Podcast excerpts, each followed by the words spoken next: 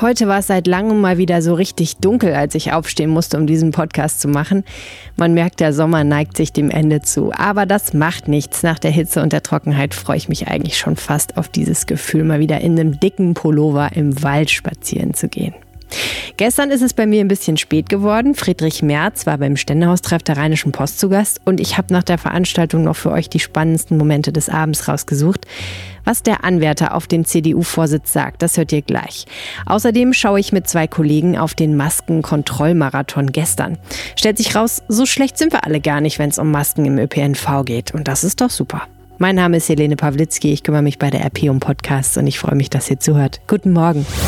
Der Rheinische Post Aufwacher. Der Nachrichtenpodcast am Morgen.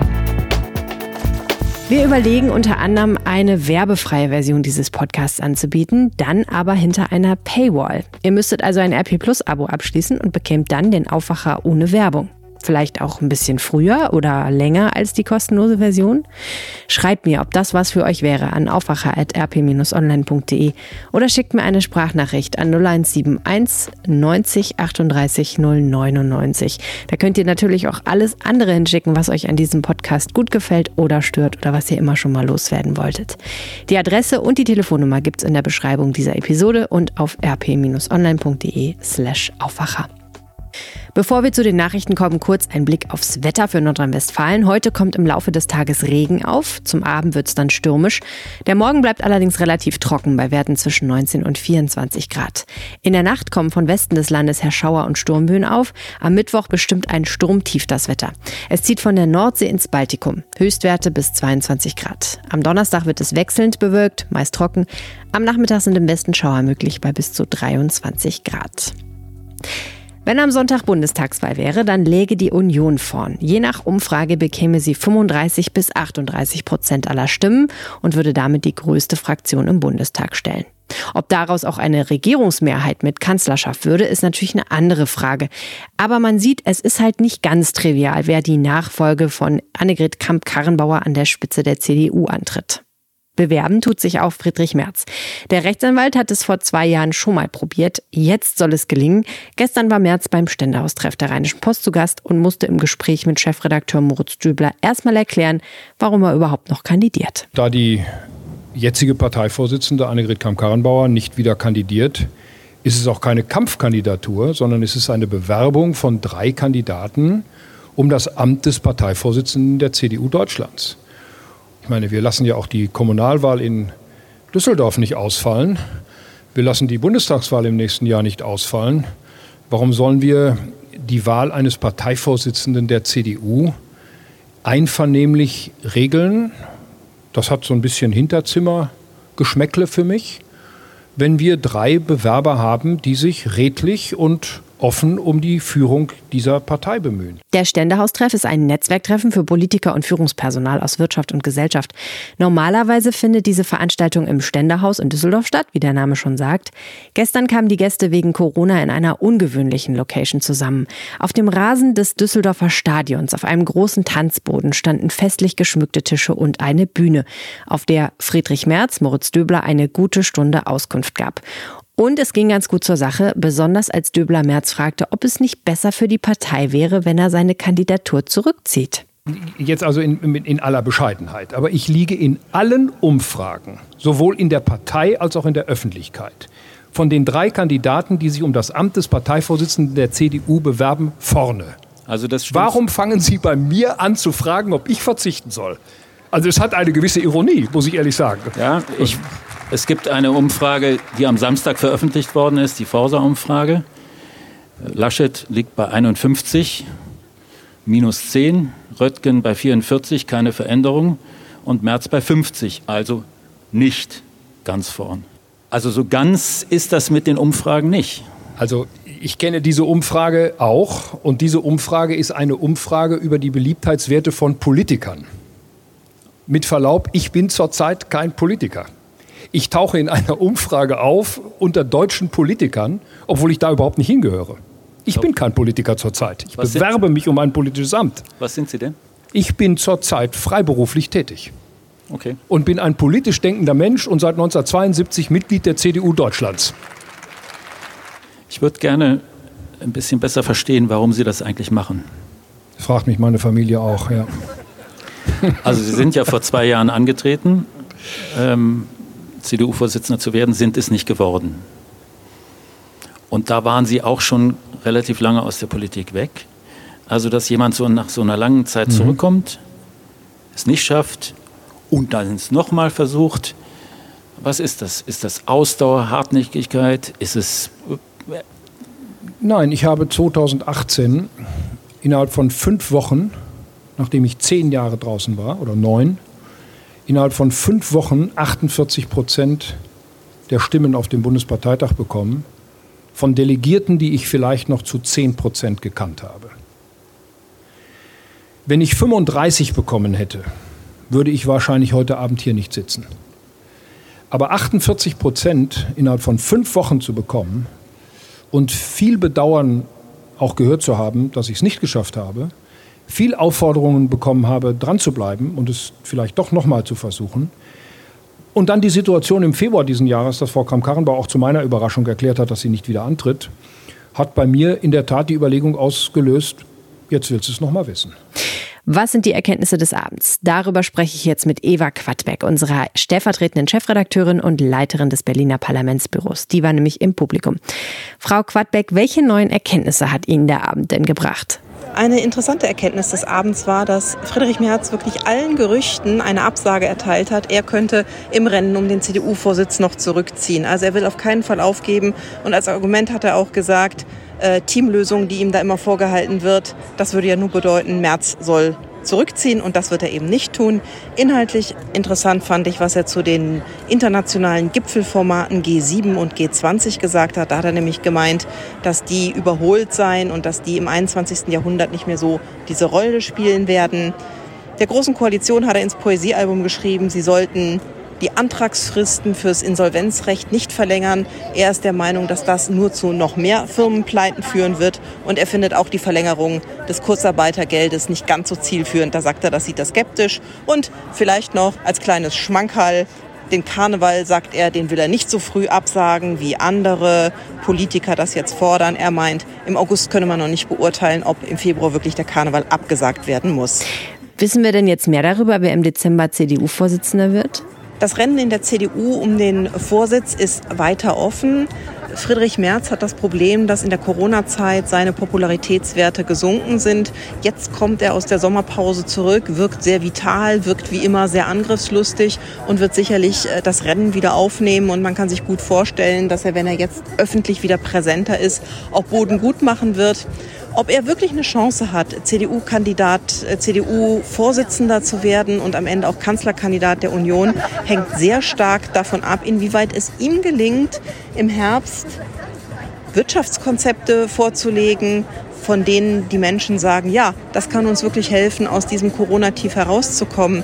Am heutigen Abend hat er noch nicht konkret durchblicken lassen, dass er solche Konzepte in der Schublade liegen hätte. Übrigens, es gibt ja auch Zweifler daran, dass der CDU-Parteitag in Corona-Zeiten überhaupt stattfinden sollte.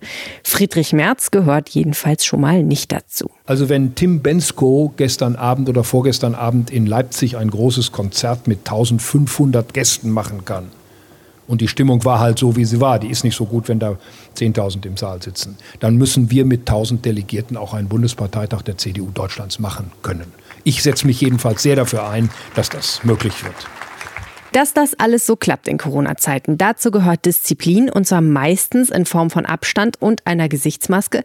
Gestern haben die Behörden mal überprüft, wie das so klappt in Bus und Bahn mit den Masken und zwei meiner Kollegen waren dabei. Wir fangen an mit Christian Schwertfeger. Christian, was hast du denn so wahrgenommen? Mein Eindruck ist, dass sich die meisten Menschen, also ich würde sagen weit über 95 Prozent, an die Maskenpflicht halten in den Bahnhöfen. Ich selbst bin ab 10 Uhr bis 14, 15 Uhr äh, in Zügen unterwegs gewesen. Ich war unter anderem am Hauptbahnhof in Düsseldorf, am Hauptbahnhof in Köln und am Hauptbahnhof in Duisburg. Und überall haben sich die Menschen äh, wirklich an die Masken gehalten, bis auf wenige Einzelfälle. Ähnliches Bild auch in den Zügen. Äh, da habe ich selbst in den Regionalexpress, in denen ich gefahren bin, gar keine gesehen. die äh, ohne Maske unterwegs waren. Das ist natürlich nur äh, ein kleiner Eindruck, aber ich finde schon, dass die Leute sensibilisiert sind und auch gut ähm, mit dem Thema umgehen. Ist ja schön, dass es offenbar so gut in den Zügen der Deutschen Bahn klappt. Das gilt übrigens auch ähm, für äh, die kommunalen Verkehrsbetriebe, zumindest hier in Düsseldorf. Ähm, ich bin mit der 709 zuvor aus Flingern zum Hauptbahnhof gefahren und anschließend auch wieder zurück. Während meiner Fahrt habe ich auch keinen angetroffen, der keine Maske auf hatte. Und die Rheinbahn hat auch in den Zügen äh, Durchsagen gemacht, dass man bitte die Maske aufzusetzen hat. Okay, danke Christian. Reinhard Kowalewski, du warst auch unterwegs. Wie streng waren denn Polizei und Ordnungsamt mit den Maskenverweigerern oder auch Vergessern? Ich habe den Eindruck, dass die Polizei in Düsseldorf und das Ordnungsamt die Linie im Lauf der Kontrollen etwas weicher gehandhabt haben. Jedenfalls war es so, dass um kurz vor zwei viele Leute nur angesprochen wurden. Und wenn die dann die Maske ganz schnell anzogen oder hochzogen, also wenn sie nur über dem Kinn hing, dann durften die einfach weiterlaufen. Dagegen eine halbe Stunde vorher haben sie bei einer Reihe von Leuten direkt Personalien aufgenommen. Da war ich, wenn ich ehrlich bin, ein bisschen verwirrt, ob das jetzt verschiedenes Vorgehen war oder ob man manchmal die Zusammenhänge nicht ganz verstanden hatte. Es war amüsant, wie gut sich manche Fahrgäste versuchten rauszureden. Eine junge Dame meinte zuerst, ja, in der Verordnung steht ja gar nicht, dass man die tragen muss sondern dass man sie tragen soll. Und dann hatte die sogar ein Foto aus der Verordnung bei. Als dann der Polizist sich nicht überzeugen ließ, sagt sie, ja, ich hatte die doch im Zug an. Und das können Sie mir jetzt nachträglich nicht mehr beweisen. Und als er aber sagte, naja, das hat aber das, der Ordnungsdienst der Bahn festgestellt, sagt sie, ja, ich darf die Maske ja nicht tragen aus medizinischen Gründen. Ja, die haben dann trotzdem die Personalien aufgenommen. Ja, ich habe mir das mal angeguckt. 250 Angestellte von Bahnfirmen waren unterwegs, hunderte Bundespolizisten und Mitarbeiter der Ordnungsämter. Eine riesige Aktion also. Und trotzdem wurden in den ersten vier Stunden der Kontrolle nur 176 Bußgelder verhängt. Ist doch komisch, oder?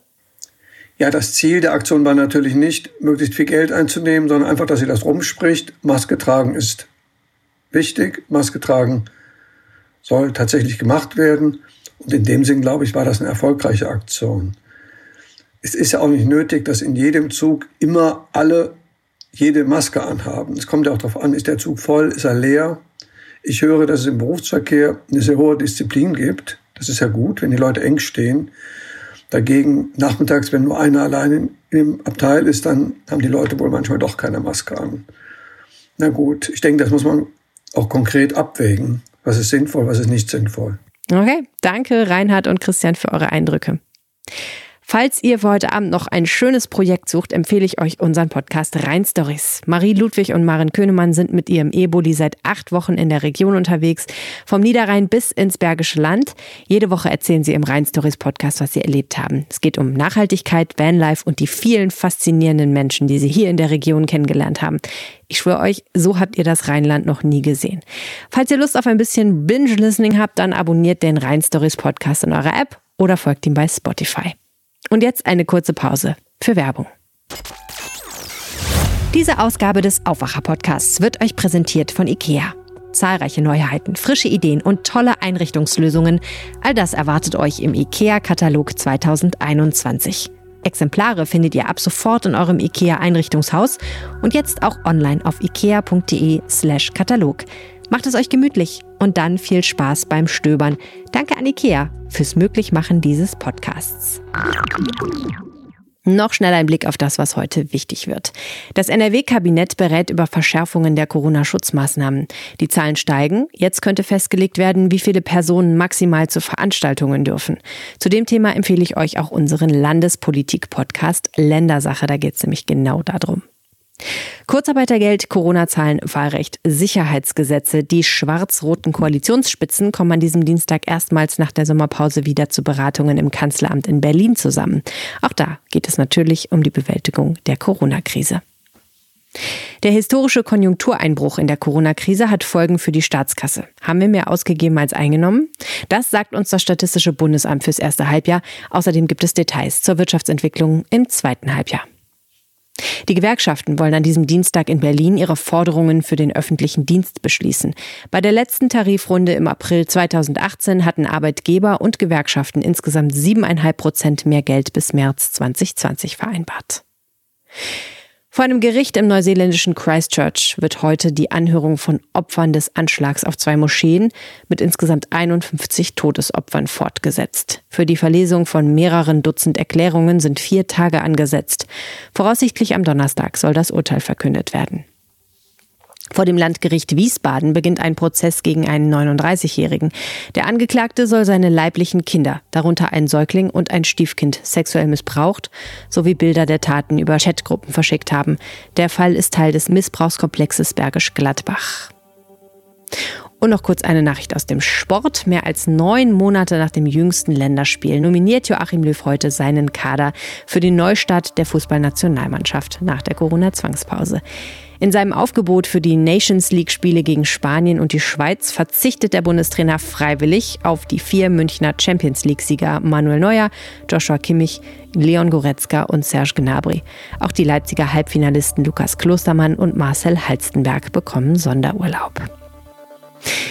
kein Sonderurlaub für uns, würde ich mal sagen. Wir müssen Reiter ran, ihr und ich. Das war Dauerwoche heute Morgen. Ich danke euch herzlich fürs Zuhören. Wenn wir euren Tag besser machen mit diesem Podcast, dann unterstützt uns mit ein paar Monaten RP Plus Abo. Wie das geht und was das kostet, steht auf rp-online.de slash Aufwacher-Angebot. Und ich höre immer wieder von Leuten, die mir schreiben, dass sie das schon machen.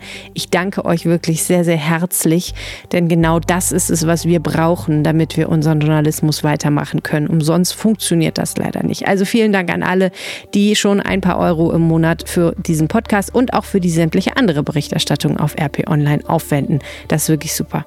Heute Nachmittag gibt es wie immer ein weiteres News-Update mit meinem Kollegen Sebastian. Da hört ihr gerne wieder rein. Jetzt erstmal einen guten Start in diesen Dienstag. Macht's gut. Ciao. Mehr bei uns im Netz www.rp-online.de